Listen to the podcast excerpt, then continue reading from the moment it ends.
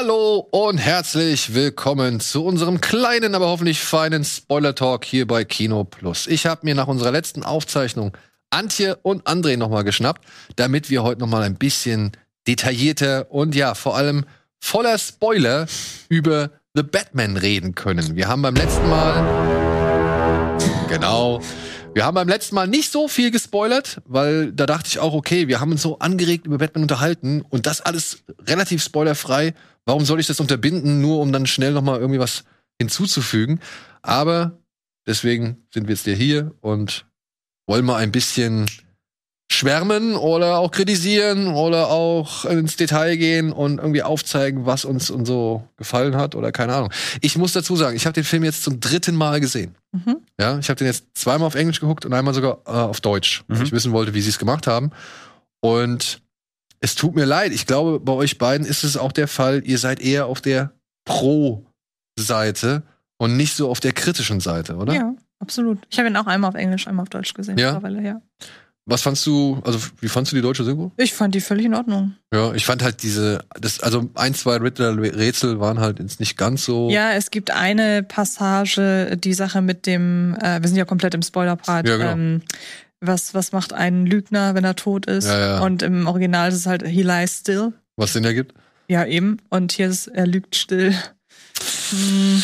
Aber hätten sie, da muss ich aber ganz ehrlich sagen, das sind wahrscheinlich die Passagen, an denen jeder Synchronisateur, jede, Syn ja, stimmt. jede, jede Übersetzer, Übersetzerin wahrscheinlich verzweifelt an solchen Dingen. Wenn du ja. mit Wortspielen arbeiten musst und dann gerade mhm. noch, wenn es Rätsel sind, die mehrdeutig sind. Und visuell dargeboten werden hier. Visuell ja und du hast halt ein englisches Wort, was im Englischen halt, also das gleiche Wort, zwei Bedeutungen und dann im Deutschen ist aber ein, ein anderes Wort. Mhm. Katastrophe. Was ich aber krass fand in der deutschen Version, wie viele Sachen sie dann auch zusätzlich eingedeutscht haben. Ne? Wenn er zum Beispiel die Sachen auf seinen Boden sprüht. Da haben sie ja dann, also steht im Original The Sins of Our Fathers ja. oder The Sin of, of My Father. Und das haben sie dann im Deutschen wirklich alles Sünden meines Vaters. Mhm, aber äh, nicht alles tatsächlich. Ich fand, ja, nicht sehr, alles, aber ich fand viel. das sehr inkonsequent, wann sie es gemacht haben und wann, wann nicht. Hm. Gut. Ich denke mal bei den auffälligsten Sachen. Ja. Aber ich hätte halt gedacht, okay, sie machen es gar nicht. Das stimmt, ja. Ja, nur sie Titel, Untertitel drunter. Genau. Ja. Sie haben es halt schon teilweise doch gemacht. Ja. Ja, Gibt es denn jetzt so, äh, trotz allem, was ist euer größter Kritikpunkt, um einfach mal auch ein bisschen da vielleicht äh, anzusetzen und eben nicht nur alles über den Klee zu loben? Bei mir war es ähm, ja nicht, nicht das Offensichtlichste. Also bei mir waren alle Sachen, die Länge war in Ordnung, obwohl ich da am Anfang skeptisch war. Ähm, die ganze Detective-Geschichte war super, wo ich am Anfang super skeptisch war, ob sie das so hinkriegen wieder. Aber es waren bei mir eher, eher so die Details. Ich fand halt, ähm, dass nicht alle Charaktere halt die Zeit bekommen, die sie vielleicht bräuchten. Es ist halt schon ähm, sehr stringent erzählt, trotz der Länge, weil es einfach eine, eine, ein, gro ein, großes Fass aufgemacht wird. Also klar hast du dann irgendwie einen Penguin, ja, du, du hast halt, ähm, du hast natürlich eben den ähm, Riddler als Hauptantagonisten. Äh, und äh, die kriegen ja so schon ihre Screentime, aber auch halt so ein Falcone, diese ganze Mafia-Geschichte. Also es gibt halt sehr viele Side-Characters, ähm, die halt natürlich in diesem ganzen Konstrukt nicht komplett durchleuchtet werden oder vielleicht die einfach noch ein bisschen mehr Fleisch hätten ähm, bekommen können in, diesem, in diesen drei Stunden. Und ähm, es waren dann auch die Rätsel an sich. Ich fand die Riddler-Rätsel wurden mir für meinen Geschmack, dafür, dass es eben, ja klar, ich meine, World's Greatest Detective, ja klar, Batman ist der Superbrain, ähm, aber ich fand, es war zu leicht. Ich hätte gern noch mehr Rätsel gehabt, wenn es schon darum gehen soll. Batman wusste ja einfach immer die Antwort schon, bevor die Frage zu Ende gelesen war. Es war ein bisschen wie bei Jeopardy zu schnell antworten kannst irgendwie. Ähm, mir ging es zu einfach. Ich hätte, das, ich hätte mehr Knobeln noch gern gehabt, mehr Rätseln. Na, wobei sich das ja fast ein bisschen widerspricht. Also meinst du, es ging ihm zu leicht, meinst du? Ja, ja, also es, so. also es funktionierte zu so, einfach. Weil ich fand zum Beispiel die Rätsel teilweise fast ein bisschen zu leicht, wenn selbst ich darauf komme. Ja, das was meine ich. So halt, ne? Stichwort also, äh, Ratte und so weiter. Ja, ja, ja. Ähm, also das sind dann so Sachen, wo ich, wo es total nachvollziehbar, dass er sofort war, total nachvollziehbar war, dass er sofort drauf kommt. Aber der Riddler wäre einfach, wäre wahrscheinlich eher bekannt für komplexere Rätsel. Also ich glaube, das so meinst du das, ne? Genau, ich hätte gerne einfach ja. ein bisschen noch mehr Rätselarbeit gehabt, noch mhm. komplexe Rätsel, wo auch ein Batman eben erstmal überlegen muss, ja. wie ausprobieren muss. Aber es war halt immer so, ähm, Gordon liest, liest halt die Frage und der Hälfte des, des Satzes schon so, ja, weiß ich schon, brauchst gar nicht weiterreden. das war mir ein bisschen zu wenig insgesamt. Ähm, ich weiß nicht, ob deine Wahrnehmung vielleicht ein bisschen einen Streich spielt, so, oder deine Erinnerungen, die einen Streich spielt, weil so selbstverständlich schnell sagt er das nicht. Ne? Also, Doch, das war also es wird, es wird nie irgendwie noch mal aus dem Raum gegangen oder sowas oder selten noch, noch mal irgendwas mitgenommen, sondern es ist meistens so, es wird vorgetragen, guckt sich um, ah ja, das ist die Lösung. Aber, das passiert eigentlich schon in der Regel. Aber in der Eile ja. unterlaufen ihm ja sogar Fehler, ne? Ja, genau. Also diese Sache mit, ist es eine spanische Übersetzung, ne? El Rata. Dass er da nicht ja. drauf kommt, also und erst tatsächlich von einem Schurken eigentlich drauf gebracht werden muss. Das sind dann ja so Sachen, hm, hätte er vielleicht, gut, das, wie du das, sagst, das wirklich zwei, dreimal überlegt. Ja. Und dann wäre er da vielleicht drauf gestoßen. Also vielleicht auch dieses selbstverständlich nehmen von ihm in dieser Position, so nach dem Motto, ich habe endlich mal was, wo ich gut bin, ich habe endlich mal was, wo man sagen kann, darin finde ich jetzt vielleicht meine Bestimmung, die er ja sucht in dem ganzen Film. Und dann aber aber da an der Überheblichkeit dann fast schon dran zu scheitern und einfach nicht zu überlegen, ist das vielleicht, ist es wirklich so, nicht zweimal drüber nachzudenken, sondern eben immer das aus der Pistole geschossen direkt abzugeben. Dafür geht's dann überraschend oft gut. dass er ja, oder halt aber auch einmal kräftig daneben. Ich meine, die, die ganze, sag ich mal, Verfolgungsjagd mit dem Joker ist ja einfach eine Falschannahme. Mhm. Ist ja einfach ein Fehler, den sie beide Joker? begehen. Äh, mit dem, mit dem Pinguin. Pinguin. Ja, ja. Mhm. Das ist ja einfach eine, eine, eine falsche, eine falsche Schlussfolgerung, die ja. sie ziehen und die dann halt für eben diese Verfolgungsjagd sorgt so und das ist ja einfach nichts, was du dir als Ermittlungserfolg auf die Fahnen schreibst. So, also ich muss sagen, ich habe also jetzt so nach dem dritten Mal, ich finde Batman kommt gar nicht so cool bei weg. Weil wenn du wirklich mal so ein bisschen auf die, auf die Umgebung und so achtest, er wird ständig schon kritisiert, er wird als Freak direkt auf dem ersten Tatort bezeichnet. Und, und der, der Commissioner will ihn auch gar nicht da haben. Er macht schon echt Fehler. Er ist nicht irgendwie die ultimative, also er ist auch nicht so die elegante Kampfmaschine, sondern ist alles eher grob und direkt, genau wie seine Ausrüstung. Die ist halt alles noch, die ist noch am Anfang, die ist noch nicht so wirklich fein geschliffen, ja. Und genau wie die gesamte Persönlichkeit. Also ich finde, je, also je öfter ich diesen Film gesehen habe jetzt, umso mehr ist mir aufgefallen, wie halt das drumherum eigentlich diese Figur aufgreift. Und es geht halt dann auch ja, bis zum Soundtrack, ne? Dieses Something in the Way.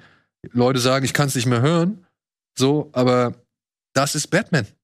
Batman ist something in the way zu dem, was er eigentlich werden soll und was halt erst am Ende des Films irgendwie, sag ich mal, offenbar wird, dass er halt eben nicht die Rache sein kann, sondern irgendwie, ja, a Beacon of Hope, wie sie so schön sagen und was ja mit diesem tollen Shot im Wasser ja. ähm, dann ja auch echt super geil symbolisiert wird. Ja, ich, ja. ich, muss halt äh, sagen, ja, der Film ist lang.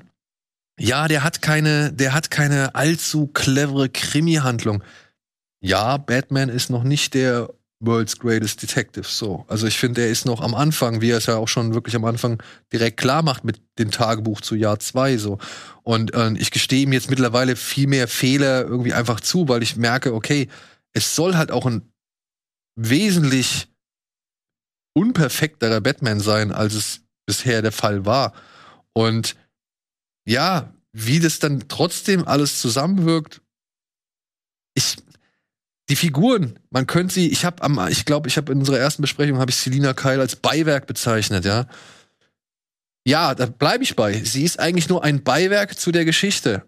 Dass dieses Beiwerk aber wichtig ist, will ich gar nicht irgendwie in Abrede mhm. stellen. So. Also sie ist nur ein kleiner Teil dieser Geschichte. Auch sie könnte man näher beleuchten. Aber ich finde, je, je mehr ich von ihr jetzt gesehen habe, umso cooler finde ich die eigentlich, weil die hat ihre eigene Agenda und selbst der Kuss mit Batman, über den sich ja schon so ein paar Mal auch hier und da irgendwie ein bisschen gewundert wurde oder der irgendwie kritisiert wurde, dass der so aus dem Nichts rauskommt. Ich glaube, der ist mehr manipulativ oder mhm. irgendwie Mittel zum Zweck, als er, dass er irgendwie emotional unterfüttert ist. Na klar, sagt sie irgendwie, ich würde gern bei dir bleiben und ich würde gern mit dir irgendwelche Raubzüge machen und so. Das klingt alles schön und vielversprechend. Aber ich glaube, letzten Endes ist sie noch immer ihre eigene, ihre eigene Herrin oder beziehungsweise ihr eigener Chef und ähm, verfolgt immer ihre eigenen Ziele. Und manchmal ist Batman halt cool dafür und manchmal macht es Spaß mit Batman das zu machen. Ist am Weg. Und manchmal ist er im Weg, manchmal braucht sie ihn nicht. Sonst hätte sie ihm ja auch Bescheid gesagt, dass sie jetzt den Pinguin, sag ich mal, versucht abzuziehen und diese Drogengelder irgendwie mit dem Motorrad davon zu fahren. Mhm. Also, nur meine Ansicht. Ich weiß nicht, wie du das gesehen hast zum Beispiel. Äh, ja, ich finde halt an ihr spannend, dass sie eigen, also wie du halt schon sagst, sie, sie verfolgt ihre eigene Agenda. Also sie ist nicht dieses, dieses, dieses dieses erzählerische Beiwerk, das äh, ja gerne so Figuren wie Catwoman gerne mal sind, die eigentlich einfach nur Handlanger von Batman sind, so. Und sie hat ihre eigene Agenda, sagt es auch von Anfang an, ist also noch nicht mal jemand, der ihn aktiv hintergeht, sondern sie sagt ja ganz klar, es geht mir nur darum, meine Freundin wiederzufinden. Und wenn sie sich dann darauf einlässt, mit ihm zusammen zu ermitteln, macht sie das in dem Moment ja vielleicht. Äh, Könnte nützlich sein könnte, nutz, könnte nützlich sein, genau auch wieder eher um ihre Agenda, ihre Agenda zu folgen und nicht, sie hat das gar nicht, sie wird als Figur etabliert, die es gar nicht nötig hat, für Batman einen Gefallen zu tun. Und das finde ich so spannend, dass ja auch in dem Moment, wenn sie sich die Kamera aus dem, aus dem Auge reißt und man ja auf Batmans Seite in dem Moment ste steht und dann im ersten Moment denkt, ey, warum macht ihr denn das jetzt? Eure Absprache war doch eine ganz andere. Nö, ihrer Absprache folgt sie, weil sie will halt äh, ihre Freundin finden und ich mag das, wie sie halt als sehr selbstständige, fast ja ihr oder nicht fast ihren eigenen, ihre eigene Handlung verfolgende Person eingeführt wird. Ich habe so ein bisschen die Vorahnung, dass das auch damit zu tun hat, weil man ihre Figur natürlich noch weiter ausbauen will und so weiter. Aber dafür hat man, finde ich, eine ganz gute Grundlage gelegt. So, ähm, sie ist, sie spielt eine Figur, die den eigenen Film getragen hätte. Hier wird sie durch Batman aber natürlich zwangsläufig an den Rand gedrängt, weil der Film heißt The Batman und nicht The Catwoman. Und ähm, ja. wie du das auch sagst, also ich habe ihre die die amorösen Tendenzen den beiden gegenüber nicht gemerkt, aber ich finde oder ich hatte den Eindruck, das hatte Sinn. Ja, also ich habe den Kurs auch nicht als romantisch empfunden, aber nicht, weil das nicht funktioniert, sondern weil der einfach nicht romantisch sein soll. Sondern jetzt mal zweckdienlich. Zweckdienlich ja. und vielleicht ja eben so, so, eine nette Begleiterscheinung. Ja, genau. Einfach irgendwie ein Beiwerk. Ja. Äh, das der, der auch halt nur in dem Moment wirkt. So. Genau. Mhm. Also im Moment hat sich das für sie richtig angefühlt, aber es hat ja auch keine, Bewahr es hat ja keine Zukunftsbewandtnis für sie. Es macht nee, sie ja nicht, weil ich mir denke, oh, der Batman, mit dem werde ich in 14 Jahren mal Kinder haben. Mit dem könnte ich ein paar Katzen werfen. Genau. Ja. Sondern es ist ja wirklich nur aus einem rein intuitiver Moment, der für sie gerade passt. Also es hat ja für sie auch keinerlei Hintergedanken. Also. Katzen wie, mit Flügeln. Wie seht ihr, und das ist jetzt auch so etwas, was ich halt schön finde, was ich an diesem Film jetzt nachhinein auch hervor also nochmal so wirklich wahrgenommen habe, sind diese ganzen Spiegelungen oder ich, oder wie soll man sagen, dieses Ganze ins Verhältnis setzen.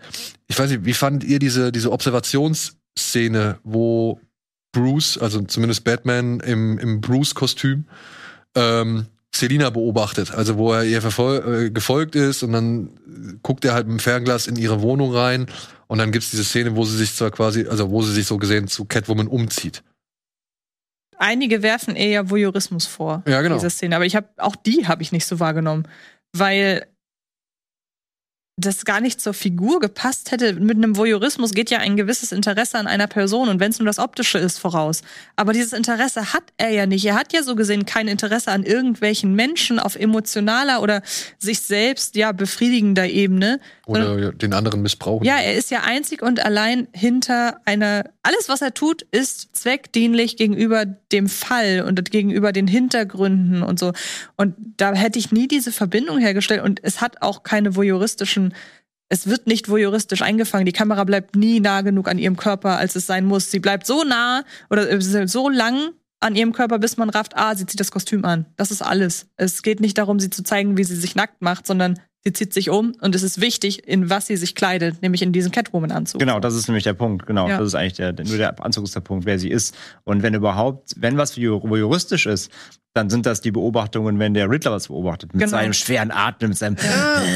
Ja. weißt du, das hat ja was richtig voyeuristisches, was, was, was Ausschlachtendes. Aber da bin ähm, ich. Batman hat, finde ich, auch halt eher was, das ist eine zurückhaltende Observation. Er will halt, er will diese Frau finden. Ähm, dass er dabei halt zufällig darauf stößt, dass er der Catwoman entdeckt. Das ist für ihn auch wieder nur so ein weiterer Plotpoint, Inhaltspunkt, ein Wissenspunkt für ihn. Ja, aber für mich äh, steht es halt noch in einem anderen Aspekt des Films, nämlich dass zu zeigen, was Batman ja halt erst sehr spät erkennt, dass er nicht viel anders ist als der Riddler. Mhm. Dass er nicht viel anders ist als die Maskierten, mhm. die sagen, ich bin die Rache oder ich bin die Vergeltung. Ja. Dass, wo der Riddler am Anfang noch mit Stöhnen ja. den Bürgermeister und seine Familie irgendwie beobachtet, Batman macht es nicht mit Stöhnen, aber er macht genau das Gleiche. Das Gleiche ja. Batman kommt aus der Dunkelheit, der Riddler kommt aus der Dunkelheit, ja, also oder bleibt verharrt noch in der Dunkelheit. Batman kommt aus dieser Dunkelheit hervor, um die Vergeltung irgendwie zu vollstrecken. Der, der Riddler, die Vergeltung ins Licht. Ja, genau. Ja. Der Riddler schreibt Tagebücher. Batman schreibt, schreibt Tagebücher. So, also es sind sehr viele Spiegelungen vom Verhalten ähm, und, und von, von der Symbolik oder der, oder der, wie soll man sagen, der bildlichen Darstellung, die hier immer wieder getroffen werden. So und das fand ich dann äh, ist im Nachhinein noch mal echt stark. So also einfach äh, wie der Zuschauer so Schritt für Schritt dazu gebracht wird, zu begreifen, okay, was Batman macht, ist eine wirklich schmale Grenze, die er da einfach nicht übertritt, beziehungsweise noch nicht mal richtig sieht. Und ja. da passt auch eine Beobachtung zu, die habe ich beim ersten Mal gucken getroffen. Beim zweiten Mal wusste ich, was mich erwartet. Da war dieser Effekt nicht mehr so groß. Aber eine der ersten Szenen, bei einer der ersten Szenen hören wir ja aus dem Off Ausschnitte aus Batmans Tagebuch. Mhm. Und wir folgen so ein bisschen aus der First-Person-Perspektive seinem Weg, beziehungsweise, nee, ich glaube, First-Person ist es nicht, aber ist ja direkt vorne auf dem Motorrad. Man sieht ihn ja die ganze Zeit da durch die Gegend fahren. Und ich finde es so interessant, dass man anhand der, des Inhaltes im Tagebuch, dass man nicht sofort erkennt, ist es Batman oder ist es ein, oder ist es ein Schurke. Dass Stimmt. es genauso ja. passen würde, ja. wenn das aus dem Off, wenn wir gerade dem Schurken folgen. Ich finde, es dauert verhältnismäßig lange, kommt einem dann in so einer Situation auch gerne mal länger vor, als es ist. Aber es dauert verhältnismäßig lange, bis wir raffen, folgen wir da gerade dem Riddler oder folgen wir dem, äh, folgen wir dem Schlucker, folgen wir Batman. Batman, ja. Und das gibt's zwischendurch immer wieder. Auch diese Szene mit Selina Kyle dachte ich im ersten Moment auch, das wird der Riddler sein. Sein, der beobachtet, ja, ja, ja, ja. Nee, stimmt, ja. Die Parallelen sind da, ja. Und apropos beobachten, ne? Es gibt, ich habe jetzt beim dritten Mal endlich drauf geachtet. Ich habe nämlich an so, so ein, weiß nicht, wie soll man sagen, so all Easter Eggs und all Details äh, behind the scenes Video, was weiß ich. Hm? Es ist wirklich Colin Farrell. es ist wirklich Colin Farrell, der unter dieser Maske steckt. Nein, aber es gibt am Anfang tatsächlich einen Shot von dem Nachtclub, von dieser Eisberg Lounge. Aha. Und dann siehst du, und du siehst halt den ganzen Straßenzug. Und ich glaube, das ist der Moment, wo sie das erste Mal in dem Club waren und dann, glaube ich, sowohl Batman als auch Selina den Club verlassen. Mhm. Und dann siehst du diesen ganzen Straßenzug und du siehst halt auch das Hotel gegenüber. Und du siehst oben in dem Fenster, links oben im Bild, siehst du halt ein Fenster offen, wo einer mit der Kamera halt zu sehen Ach. ist. Du siehst halt den Riddler, wie er halt unten auf die, auf die Straße äh, äh, guckt. So, okay, ja. cool. Und das ist schon wiederum, also ich hab's auch bei die ersten Mal, ich hätte es nicht durch dieses YouTube-Video äh, entdeckt, so, aber ich habe halt dann darauf geachtet und das sind schon so geile kleine ja, Sachen. Genauso cool, ja. wie, dass der Grocery Store, den der eine Typ da mit dieser, mit dieser Maske überfällt, mhm. dass der Good Times heißt. Ja, weil Good Times der Film war, den Matt Reeves gesehen hat, Ach so. weshalb er gesagt hat, äh, ich will Pattinson auf jeden Fall für die Hauptrolle haben. Ach, stimmt, da ist ja auch er, ja gut. Ich, und das ja. Outfit von diesem Drop-Hat, mhm. ja, der die Maske aufhat. Das ähnelt sogar dem Outfit von Robert Pattinson in Good Time. Also, ah. ey, ja, so schon nice. das sind, da sind schon ein paar echt schöne Sachen. Das mit dem Good Time hatte ich gelesen, wo ich dachte, oh, okay, schön. Aber das mit dem Outfit ist mir natürlich nicht aufgefallen, so, ja. Das wird wahrscheinlich auch keinem auffallen, wenn man bedenkt, dass Good Times jetzt nicht nee. der nee. das Publikum gezogen hat. Solange noch alle sagen, oder Pattinson ist doch der, dieser letzte der Vampir. Ja. Der sollte sich dann halt mal ganz schnell Good Time angucken, weil das war für mich der Film, der wirklich dann nochmal einen Punkt drauf gesetzt hat, wo ich gedacht habe, boah, geil, Pattinson will ich jetzt demnächst nur in so, in so Rollen sehen oder mhm. ich bin gespannt, was der als nächstes macht, so. Der hatte vorher schon Filme, die waren schon cool bis stinklangweilig.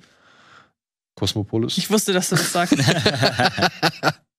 Aber ähm, spätestens Good Time war einfach ein fantastischer Film.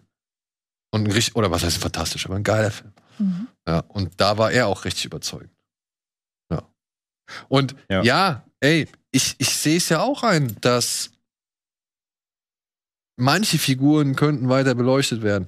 Aber guck dir mal, wenn man sich dann halt so zum Vergleich, und das kann man natürlich nicht vom normalen Kinodurchschnittszuschauer erwarten, aber wenn man sich halt mal diese Story anguckt, The Long Halloween, Halloween ja. auf der das passiert, da kommen auch sehr viele einfach nur mal kurz reingeflattert, sagen ihre drei, zwei Standardsätze oder One-Liner, machen ihre typischen oder für die sie bekannt, also ihre Aktionen, für die sie bekannt sind.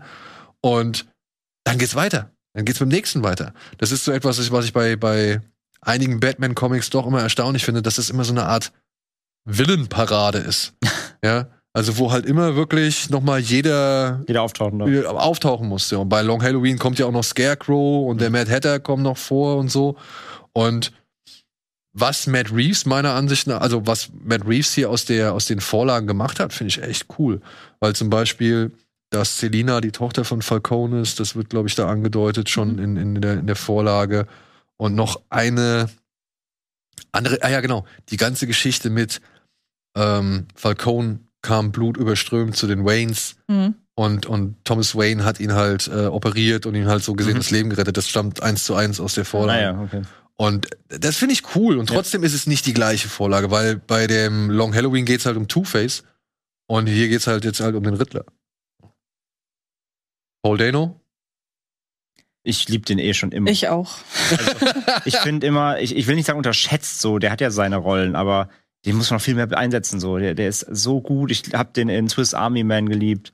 Äh, wenn man denkst, wo der auch herkommt, ne? Irgendwie hier früher so hier Girl Next Door gemacht und, und irgendwelche Comedies und jetzt halt solche Bretter. Also ich finde den super immer. Also von der Art des Spiels würde ich fast behaupten, Matt Reeves hat Prisoners gesehen. Hat gesagt, du nimmst die Rolle ja, und bisschen, packst sie ins, packst sie nach Gotham, so mhm. ungefähr. Ja. Weil ähm, also Prisoner ist ja sowieso auch ein Brett, wie du sagst. Und da hat er ja im Grunde eigentlich auch, zumindest jetzt nicht so rätselaffin, aber zumindest was dieses, dieses Unangenehme durch dieses irgendwie, man merkt ja in seiner Art der Interaktion mit anderen Leuten, man kann es nicht richtig greifen, aber der ist wahnsinnig und das mag ich. Mhm. Mag man, wenn man den Wahnsinn nicht auf eine Sache runterbrechen kann, ja. sondern wenn man einfach merkt, wie der guckt, wie er atmet teilweise, was er so sagt und genau das war ja irgendwie in Prisoners auch so das Bedrohliche, dass man überhaupt nicht wusste, mit wem hat man es da zu tun.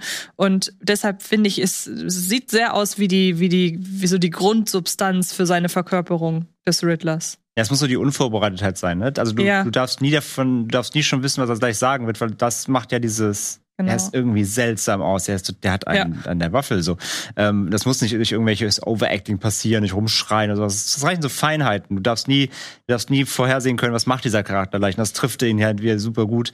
Und ich finde, der hat einfach so ein, eine geile Ausstrahlung, weil der, der wirkt ja auf der einen Seite denkst du halt, das ist so, so ein Mutters Liebling, mhm. aber dann ist er halt ein fucking Supervillain so. Und das verkörpert er, finde ich, fantastisch in dem Film. Ja, und mag ihn sehr dieses irgendwie spontane immer Anschwellen oder, oder, oder Ansteigen der Stimme. Also ja. wenn er erst irgendwie ganz ruhig liegt, äh, redet und dann plötzlich dann so, so dann wieder so laut. So einen Triggerpunkt, dann, dann geht ja. Raster aus. Ja, ja. Und das ist nicht so aufgesetzt wie zum Beispiel bei Rami Malek in dem letzten äh, Bond. Bei Bond, ja. Weil da. Wurde der da mal laut? Nee, aber da hat er durchgehend so eine irre da ist er durchgehend so irre am. Ja, der ist dann halt so twitching. Also der will ja. die ganze Zeit irgendwie äh, äh, ist ja, ein bisschen so. irre am Säuseln. Und das du musst den sehen, du siehst genau, das muss sofort klar sein. Der ist ja, das ist ja der, der, uiuiui. Genau. Und bei Paul Dano und auch vor allem, ich meine, der ist die Hälfte des Films auch wieder unter der Maske und die ist ja noch undefinierter als jetzt die Batman-Maske so. Mhm. Ich meine, der hängt ja unter, unter so einfach so einem Kopftuch mit einer dicken Fliegerbrille drüber fertig. Der hat ja keine Definition, du siehst keinerlei Mimiken oder sowas. Mhm. Bei Batman hast du ja die Mundpartie zumindest. Und trotzdem halt spürst du so alles, was auf der Audiospur allein macht, in diesen TikTok-Videos und sowas halt, diesen Live-Videos. Da kommt was rüber so. Ich fand ihn wirklich herausragend gut. Ja, er kriegt tatsächlich eine größere Bedrohung in den wenigen Szenen und trotz dieser starken Maske hin als ein Tom Hardy mit Bane finde ich. Also ich finde, äh, ja. er wirkte. Ich, ich mag die Darstellung von Tom Hardy mhm. in, in Dark Knight Rises. Ich finde gut, wie er Bane irgendwie gemacht hat und wie er auch immer irgendwie so, so ein gewisses, ja, so, so, so eine wie soll man sagen, so, so eine suffisante oder so eine nonchalante Art irgendwie mit damit reingewoben hat. So, also, dass er halt auch mal irgendwie ein bisschen höher von der Stimme geworden mhm. ist oder so, so, oder so ein bisschen dandyhaft oder halt so, so, so auch wie so theatralisch, ne? People of Gotham. Ja, ja. ja. Und gleichzeitig also, dazu aber auch natürlich die körperliche Präsenz. Genau, ne? und gleichzeitig hatte die körperliche Präsenz so, also er wirkte nicht immer, die Stimme war nicht immer ganz im Einklang mit dem, mit dem körperlichen. Mit dem körperlichen so. Also es war nicht so rein böse, dunkel und tief, sondern es war halt auch schon mal irgendwie variiert. Und das hat mir immer ganz gut gefallen bei Tom Hardy. Aber ich finde, in den wenigen Szenen, die halt der Riddler, sag ich mal, im Vorfeld zu, äh, zu, zu bevor kommt, er dann anmaßt wird. genau, bevor er halt irgendwie dann überhaupt mal in Erscheinung tritt, ähm, finde ich, da wirkt er halt einfach noch unheimlicher ja. so, ja. Und das eben halt auch durch dieses Variieren der Stimmhöhe oder Tiefe und dann immer mal immer so diesen, diesen, diesen, ja, lauten Explosionen, wo er dann einfach mittendrin im Satz fängt, anfängt zu schreien, so. Das fand ich schon. Ja, und er soll ja auch so diese Präsenz von so einem, ähm, es geht ja so Richtung, Richtung, ja, auch so Kaltlieder natürlich, ne? Wie Menschen, gerade übers Internet, andere zusammenziehen können und irgendwas für eine Sache mobilisieren. Und diese Ausstrahlung von so einem, halt so einem Typ, den du alles zutrauen musst und der durch seine Art und Weise irgendwie er hat eine gewisse Eloquenz halt trotz allem, obwohl, obwohl er halt einfach irre ist und er weiß halt genau, was er sagen muss, was er, was er irgendwie für Themen aufmachen muss, um damit Leute irgendwie zu erreichen. Das macht ihn ja so gefährlich, weil du halt merkst halt, ja, die sind irre mit der Maske, aber irgendwie hat er da Punkte, wo man weiß, oh, das könnte Leute ansprechen. Man merkt, was der, was der, was der für eine Möglichkeit hat, was er, was er auslösen könnte, was er, was er, wen er damit noch ansprechen kann, wen er damit reinziehen könnte. Und ich finde, das verkörpert er alles sehr, sehr gut. Das hat mir echt gut gefallen. Das hat man auch gut gesehen. Sie folgen ja kurz bevor sie auf den Masterplan des Riddlers sto äh, stoßen, kommen sie ja in diesen, in dieses Video und dann die Chat-Kommentare rechts daneben. Ja, genau. Und da haben sie, ich weiß, im Original weiß ich es nicht, aber ich gehe mal stark davon aus, dass es im Original genauso gut ist. Sie haben halt im Deutschen perfekt den Duktus solcher Leute getroffen. Also wenn dann da irgendwie, wenn die sich überlegen, ja, wo gibt es denn die und die Gewehre und dann musst du dahin gehen und da denkt man halt, ja, das könnte eins zu eins auch in gewissen Telegram Gruppen stehen, wenn die sich darüber austauschen, wofür denn Atemschutzmasken gut sind, wo man die kriegt und so. Also ja, es ja, ist ja, schon so. sehr smart. Ja, ja. Wie seht ihr den Punkt? Äh, das ist ja auch, glaube ich, einer der Punkte, die so ein bisschen, oder für die der Film so ein bisschen kritisiert wird. Äh, ja, dieses Eat the Rich-Thema halt, ne? Dass halt Menschen irgendwie jetzt äh, gewisse, ja, Parolen, Schlagsätze, Aktionen, Manipulationen, Aussagen, Meinungen missbrauchen oder eben halt äh, falsch deuten, um damit halt irgendwie dann, ja, mhm. ihre, ihren Frust, ihre Wut, ihren, weiß nicht, ihr Gewaltpotenzial zum Ausdruck zu bringen oder rauszulassen. Also ich weiß nicht, äh, war das zu einfach, war das zu platt, die, das, wie der Film das irgendwie vermittelt hat? Das war das im Detail, fand ich jetzt gar nicht so präsent, ehrlich gesagt. Also ich habe am Ende tatsächlich, da wundere ich mich auch, dass ich das sonst nirgendwo anders gelesen habe, weil ich es eigentlich relativ offensichtlich finde. Ich habe Parallelen zu Fight Club gezogen. Ich weiß nicht, wenn, also gerade dann sogar die Szene, wenn sie ja zeigen, wie da alles explodiert und dann auch dieses sich ähm, im Kopf irgendwie einen Grund suchen, weshalb das, was man tut, äh, richtig ist, um gegen halt The Rich vorzugehen und gegen die, die, äh, The Rich and the Mighty so gesehen. Ähm, und sich aber dann irgendwie in völlig wahnwitzige Theorien stürzen, aber sich selber immer so mehr darin verlieren, dass man das, was man tut, halt als total richtig erachtet. Und äh, man hat ja auch einen Führer so gesehen, in diesem Fall äh, den Riddler. Oder ein der Vorbild. Dann, genau, der dann den großen Umsturz plant. Ich wundere mich, dass da die Fight Club-Parallele irgendwie nicht so nicht noch von anderen gezogen ja, weil wurde. Das, das Problem ist, glaube ich, es ist zu präsent in der Realität verankert. Also, das, mhm. also du ziehst schneller, also im ja. Grunde ist, wenn du das so auslesen, auslesen willst, könnte halt auch irgendwie der Riddler, könnte auch irgendwie der, der Attila Hildmann von Gotham City sein. Und das sind seine Anhänger halt, die den großen Umsturzputsch versuchen. Also du kannst, ja. es ist leider viel, mittlerweile viel zu nah, was wir alles für Figuren durch die ganze auch Pandemie haben, die sowas halt wirklich zum Glück nicht erfolgreich, aber die versuchen das halt Leute über Telegram und kurz zu mobilisieren. Ja. Und so ein Szenario ist das hier auch. Er ruft, sag ich, er weiß ja, ich sag ja, er, er weiß, was er sagen muss, weil er, er kennt die Probleme in Gotham, weiß, auf was halt Leute, die unzufrieden sind, anspringen mhm. und damit stachelt er ja auf. Und das funktioniert ja letzten Endes. Und sie folgen ihm, indem sie genauso aussehen wie er und sich Waffen besorgen, was du gesagt hast. Und ich glaube, die, der Filmvergleich liegt da weiter weg, als einfach zu sagen, er ist ja wie eine Realität.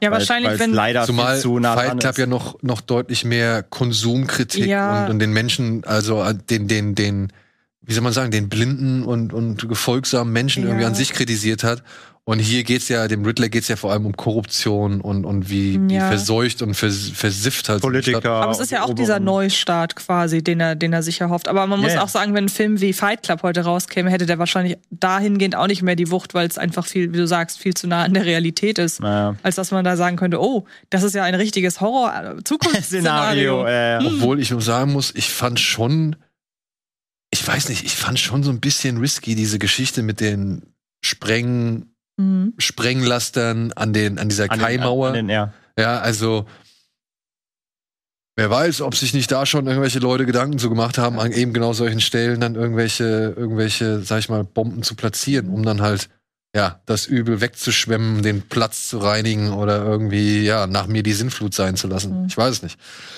Ich weiß nur, dass ich jetzt diesen Film wirklich mag. Mhm also ich, trotz aller seiner Fehler oder Versäumnisse oder obwohl er so lange ist, ich, ich, ich habe den jetzt dreimal gesehen und ich, ich, ich tue mich schwer, dem so wirklich an die Karre fahren zu ja. wollen. Ich habe ihn halt nur einmal gesehen bisher, deswegen ja. will ich ihn noch mal sehen. Ähm, ich, ich bin davon überzeugt, fast schon, dass er bei mir noch wachsen kann. Und ich ihn da auch, also ich möchte mir die Chance auch geben, weil ich mochte ihn auch sehr. Ich hatte halt nur beim ersten Mal, habe ich mir so ein paar Sachen einfach so, okay, die haben mich jetzt irgendwie gestört oder das war irgendwie nicht ganz rund oder so.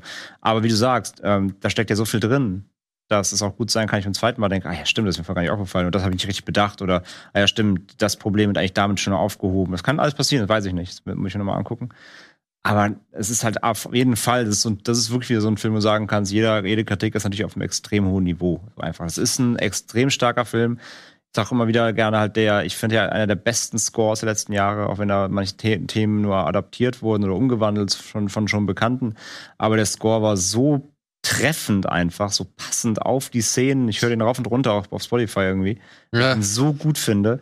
Ähm, die, wie hat, der hat so eine gewisse Epik, der hat eine Tragweite irgendwie, der untermalt halt Szenen wirklich so gut. Also der Score ist richtig stark. Wie hat äh, David Ehrlich hat es glaube ich geschrieben, als hätte Batman selbst am Piano geholt.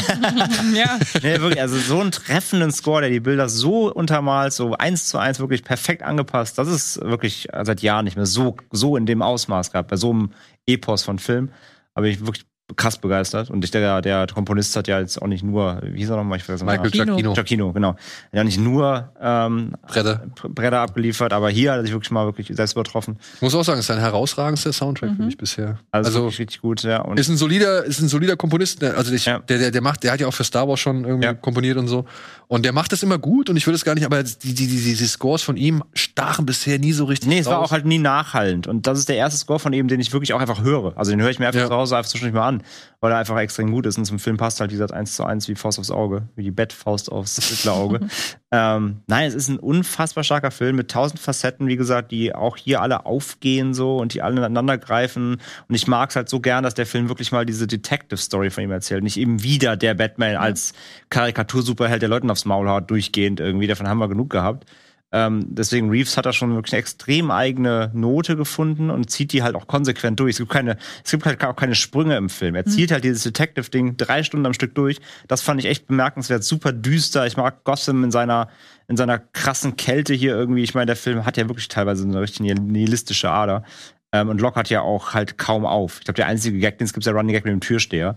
Nö, ähm, das mit dem Thumb Drive war noch sehr lustig. Ja, gut, Thumb war auch, ja, aber es ist, es sind aber wirklich so ganz kleine Noten. Ich finde halt, der Film gibt, hat selten irgendwie eine Auflockerung und äh, baut jetzt nicht plötzlich irgendeinen, irgendeinen Gag ein. Also einen richtig off offensichtlichen Witz oder halt wie bei Dune, weißt du, wenn da irgendwie ein Jason Momoa einen Gag halt macht mit, äh, von wegen den Träumen und so. Es, da gab es ja wirklich auf der, auf der Tonspur einfach kurze Gags, die fast schon äh, Marvelesque wirkten irgendwie. Sowas spart spart sich der Film halt komplett auf. Und das finde ich auch super. Dass der, nee, brauchen wir nicht. Gibt's nicht halt. Das ist wirklich eine düstere Vision, die ziehen wir halt konsequenterweise durch. Und das, das fand ich so bemerkenswert dabei. Und die bisherigen Filme kann es ja auch keiner nehmen. Ja, eben. Also, wenn man mehr Bock hat auf eine andere Form von Batman, hat man ja noch genug Auswahl. Und ich finde es schön, dass äh, DC hier, sag ich mal, diese Spielwiese noch ermöglicht oder erlaubt Ihm oder lässt, ja. einfach Leute machen lässt, um halt mal andere Ansätze oder halt neue Ansätze daran zu lassen dementsprechend, ja, also von mir Batman. Ich kann nicht so viel Negatives dazu sagen. Ich habe mir schon mal ein italienisches Steelbook bestellt, das reicht. Ja. es reicht jetzt auch an dieser Stelle. Wir müssen mal zum Ende kommen. Ich hoffe, wir konnten hier schon mal noch mal ein bisschen Abhilfe leisten zum äh, ja in Sachen Gespräch zu Batman. Und wir werden bestimmt noch mal über diesen Film reden, weil wenn Eddie aus dem Urlaub wiederkommt, will der bestimmt auch noch mal darüber reden. Und der sieht das Ganze ja alles ein bisschen, ein bisschen kritischer. Und demnach werden vielleicht auch noch mal der ein oder andere kritische Ton hier zu hören sein. Ich danke euch trotzdem, dass ihr euch nochmal die Zeit genommen habt. Und euch da draußen wünsche ich eine schöne Woche, schönes Wochenende. Bleibt gesund, gut drauf. Und bis zum nächsten Mal. Tschüss. Macht's gut.